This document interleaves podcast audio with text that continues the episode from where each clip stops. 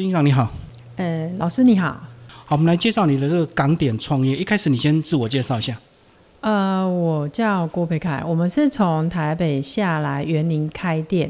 那我老公之前都在，大部分是在台中的餐厅，呃，然后我们餐饮界大概有三十几年的经历，对，然后你先生就一直是港点主厨吗？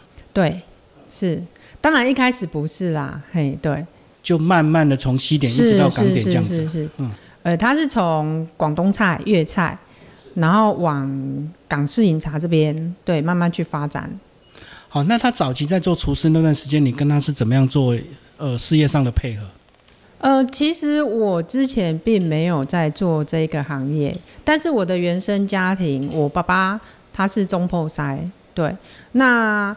其实我们会想要来开这一间店。老实讲，其实，呃，我是受我爸爸的影响蛮大的。他对于他的食材跟他的餐点的坚持，跟我现在这一个老公，他对于他的坚持，我觉得其实蛮 match 的。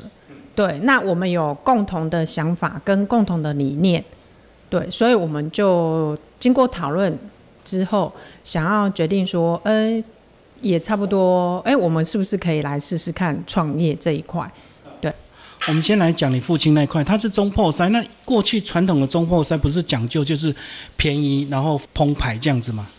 呃，其实我爸爸他有一点点不太一样，哎，对他对于他的食材其实蛮注重的，所以基本上他不太喜欢去跟人家拼价格，哦，比价钱。对，然后我最印象最深刻的就是。呃，以前他有印名片，但是他从来不会主动去发名片。然后我我就记得我以前有问他说啊，你名片印噶这啊，我也无看你发啦吼。然后他就说啊，我也无本啊，我就无要分。迄是讲有人来食我的菜啊，要甲我讨名片啊，我就无名片，互人所以甲去印吼。然后他有告诉我一句话，他说我的菜就是代表我的名片呐，对。那这个是他的坚持。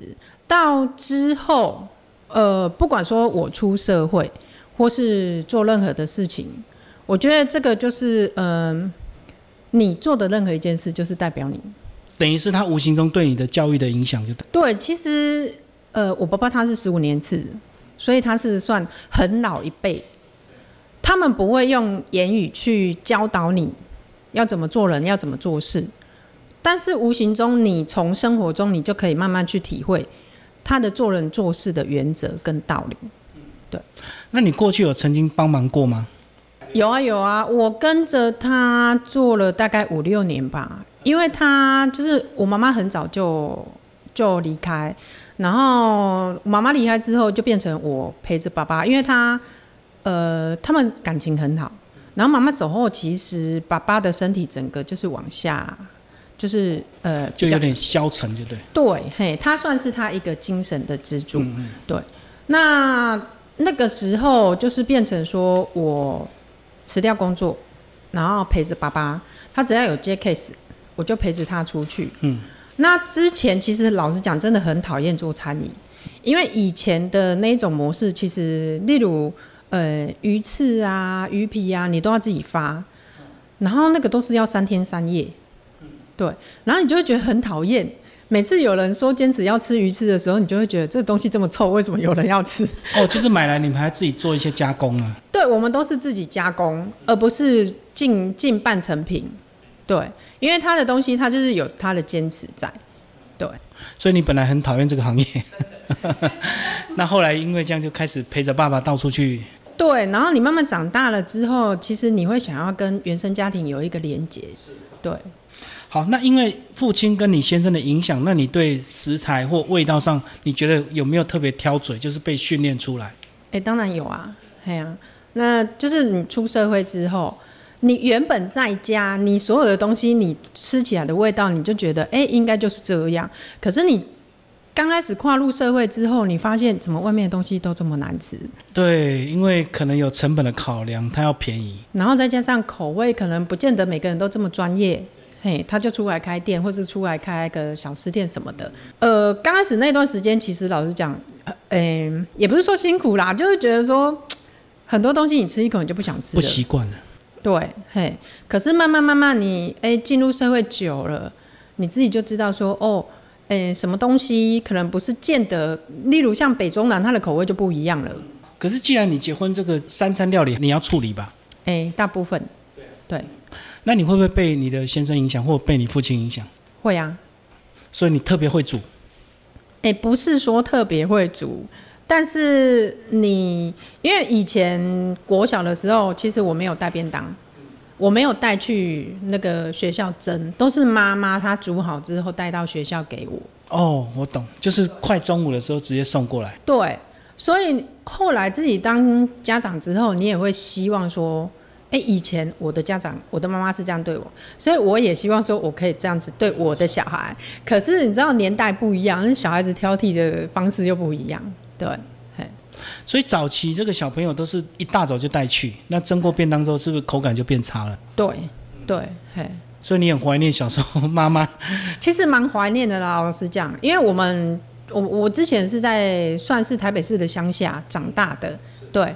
那其实那边的呃人情味其实很重，你可以把周美讲出来，非常乡下传传统的一个地方，可是老实讲，那真的是一个很棒的地方。对我们小时候，像我们国小的时候啊，哎，有时候可能忘记蒸便当了，老师就会带我们到前面就有那种农田，他收割完，然后我们就可以进去里面，然后老师教我们打棒球。其实小时候的生活，我觉得从到现在还是很怀念。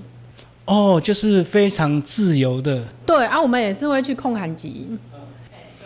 对，因为以前中美真的是完全停滞开发，对不对？对，被限制真的非常非常的乡下。嘿，然后像学校的呃操场，它就是呃农民他们收割稻田之后可以晒稻子的地方，就融在一起，连在一起。对对对，嘿对。然后以前我们有躲避球队。对，然后我们只要出去比赛，基本上我们出去比赛都大概是至少前三名或是冠军。是不是因为乡下，所以大家体力特别好、旺盛？哎，这我们在呢。对，因为等于你是台北的乡下小孩。对，然后我们只要得冠军或是得前三名哦，学校就会通知家长。然后我们就是呃，因为中美那边是一个斜坡，承德路，然后斜坡下来，从那边下来的时候，我们就会下公车。然后就会通知你，就会开始用走的哦。然后就沿路走，沿路放鞭炮哦。整个村子都出来迎接，真的真的，那个感觉好棒哦。嗯，就跟有点那个在国外得到金牌回来那种大家接机那种画面。真的，虽然我们只是一个小村庄，对，人情味非常浓，非常浓。而且你们姓氏好像很集中，对不对？对，我们大部分姓郭，大部分哎百分之八十。哎，都姓郭，所以当初就是一个聚落，大家聚在那边繁衍出来。对对对，没错。好，那你讲到当你变成妈妈，你开始帮小孩带便当，那小孩挑嘴，你会不会很受挫折？其实还好哎，嘿，就是慢慢你会知道说小孩要吃什么嘛，因为毕竟就是你一手拉把长大的啊，对，然后会帮人做变货啊，对。好，那接下来我们就来讲去年是怎么样来到园林这个地方开了上皇院。为什么会落脚在园林？其实大家都很好奇。对，那我老公他就是之前大部分都是在台中工作，或是当主厨，嘿，那他的工作地点就是有保利金啊、草港城啊、新干线花园酒店等等这些。对，那他有很多当兵的朋友，在园林、在普兴、在大村，其实都有告诉他说，其实园林是一个。很适合开发的一个地方，因为园林算是彰化县的市中心。园林市对园林市，然后有很多就是外围的那些乡镇，其实他们购物或是吃东西，他都会往园林跑。对，那我们有稍微观察了一段时间，后来决定，因为老实讲，有时候想太多，你可能这个这个想法就无法对对对，所以我们就是。哎，反正先先冲再说啦。对，等于彰化的两个重心就是彰化市跟园林市。对，嗯，那园林市又有地利之便，是它还有纵贯线这个南来北往经过。对，啊，因为他小时候，他小时候是在方院长大，因为外公外婆是在方院，然后有一段时间，方院是靠海，有一段时间对在那边，然后他的阿姨在彰化，然后他有一段时间就是高中的时候是读彰化。嘿，然后在阿姨这边打工，所以他在彰化比台北还要熟。是。对，所以有故乡的这个亲情。是，嘿，那这个呃，因为你先生其实在西点这个港点这边已经算做蛮高的位置，所以对，所以这个一路创业是不是就自然就会顺利？因为很会做，是不是自然客人就好？其实不见得，对，其实他会做，可是你也要会卖，对就经营管理嘛。对，这是很重要。哎，那不就刚好由你来互补？呃，其实我们刚刚开始的想法是这样，就是一个负责内，一个负责外，对。可是毕竟我在这边比较没有那么熟悉，所以我必须要去多认识一些人脉，多结交一些朋友。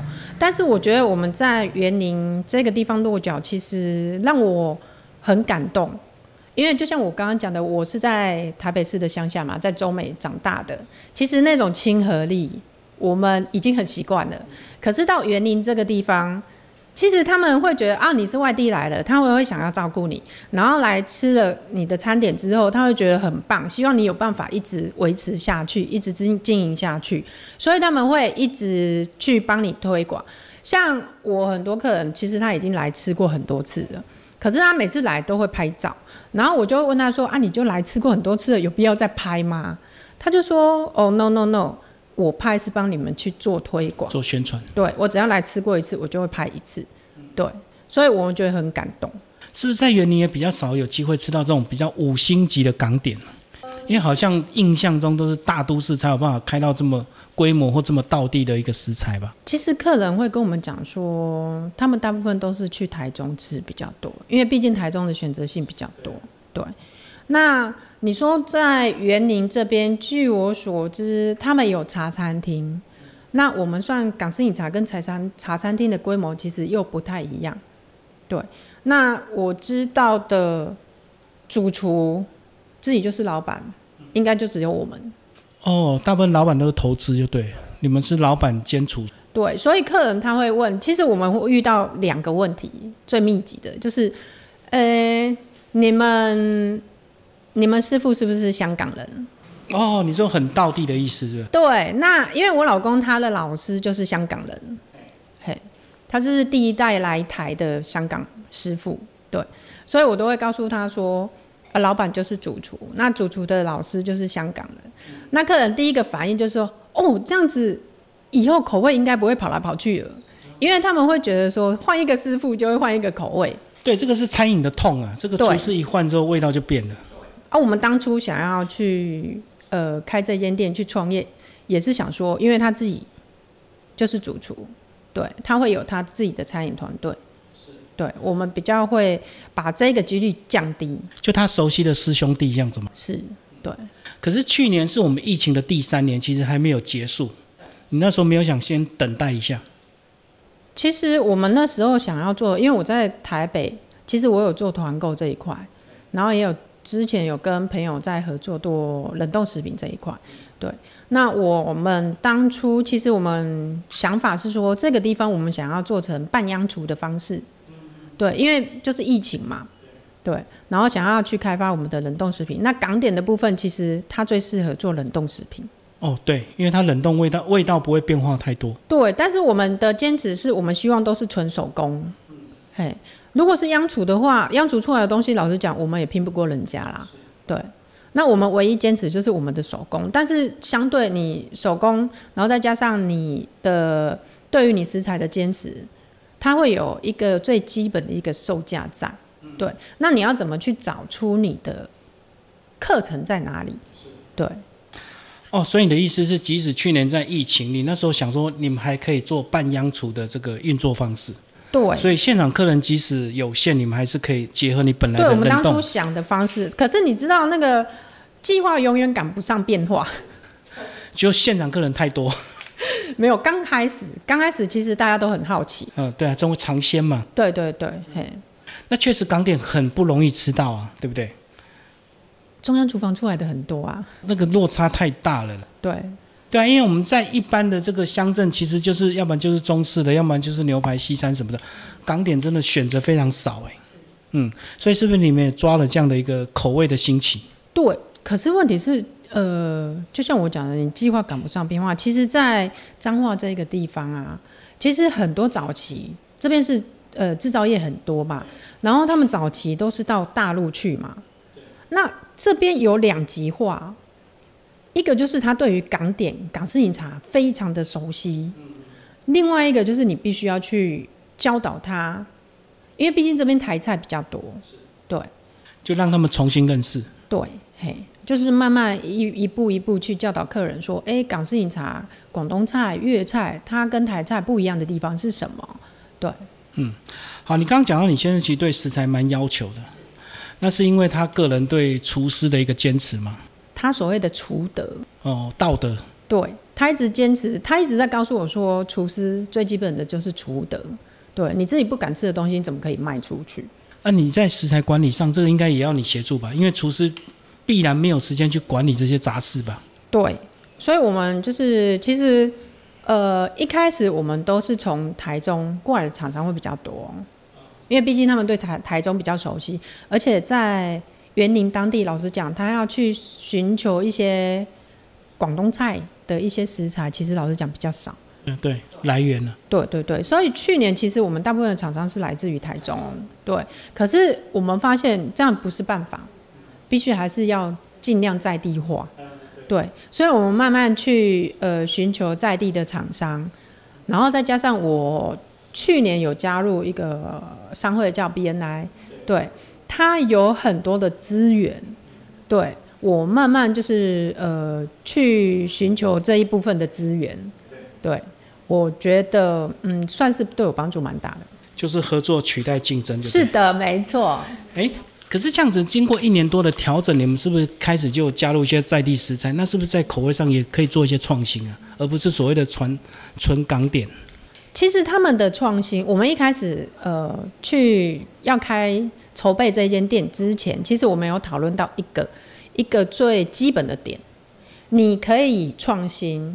但是你一开始你的你提供给客人他吃到的口味是不能变的，对，因为我们叫广东菜，我们叫粤菜，你一开始吃到你就是要粤菜的口味，你的呈现方式你可以变，可是你原始的味道是不能变，就像我们的装潢一样，我们是走工业风，嘿，我就是不希望让客人有这么多的那种呃港式的那种感觉，因为台湾太多了。对。台湾的港点好像都比较华丽，对不对？呃，它就会很很香港，或是会很中式。对，那老实讲，这些东西也都是要钱。嗯，对，装潢。对，那我们呃，我们就是走刚好反差。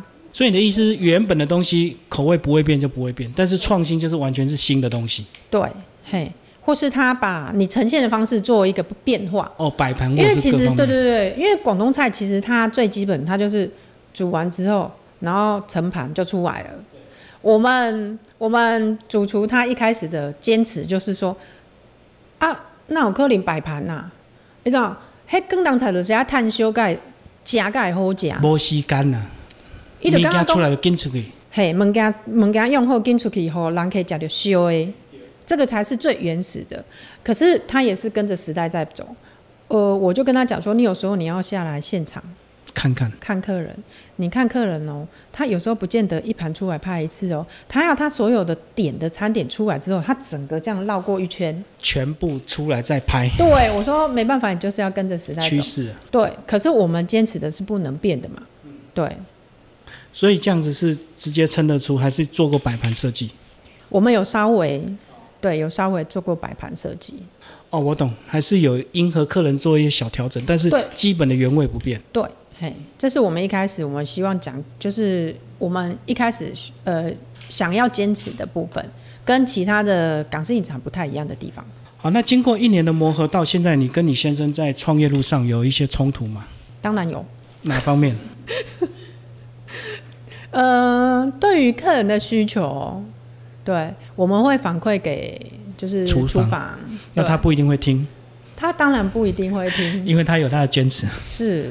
那呃，我们也不希望说，就是每次遇到都吵嘛。对，那没关系啊，我们就呃，可能一个客人讲，我们可能就哦好，你不行，那就算了，因为毕竟只有一个客人。接下来两个、三个、四个的时候，就必须要沟通了。对，那是不是真的有这个问题，或是我们要调整什么？对，其实我们从去年开幕到现在，其实我们也一直在做调整。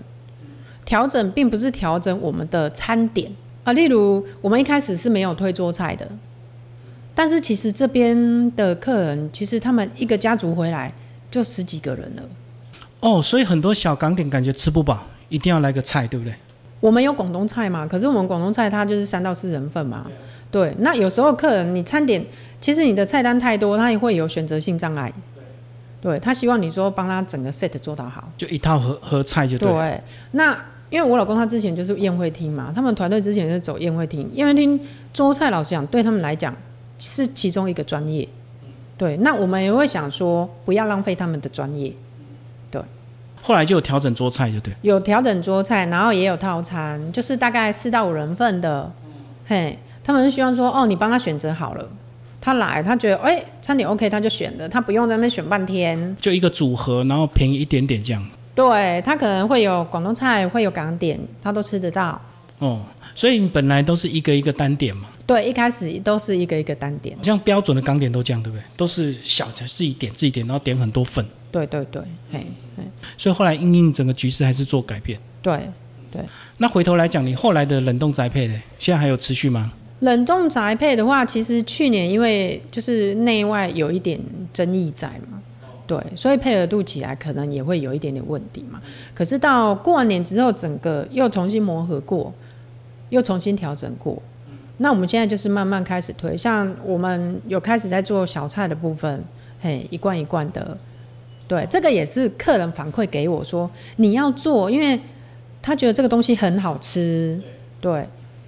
嗯，哦，所以等你们现在实体跟网络上都顺，都已经上轨道。网络平台那个部分我们还没有开始进行，但是我们就是团购，像团妈啦、团爸这一块，嘿，我们有开始在跑。对，所以就有一定的量就对了。呃，还可以呀，对。好，谢谢我们的执行长，谢谢老师。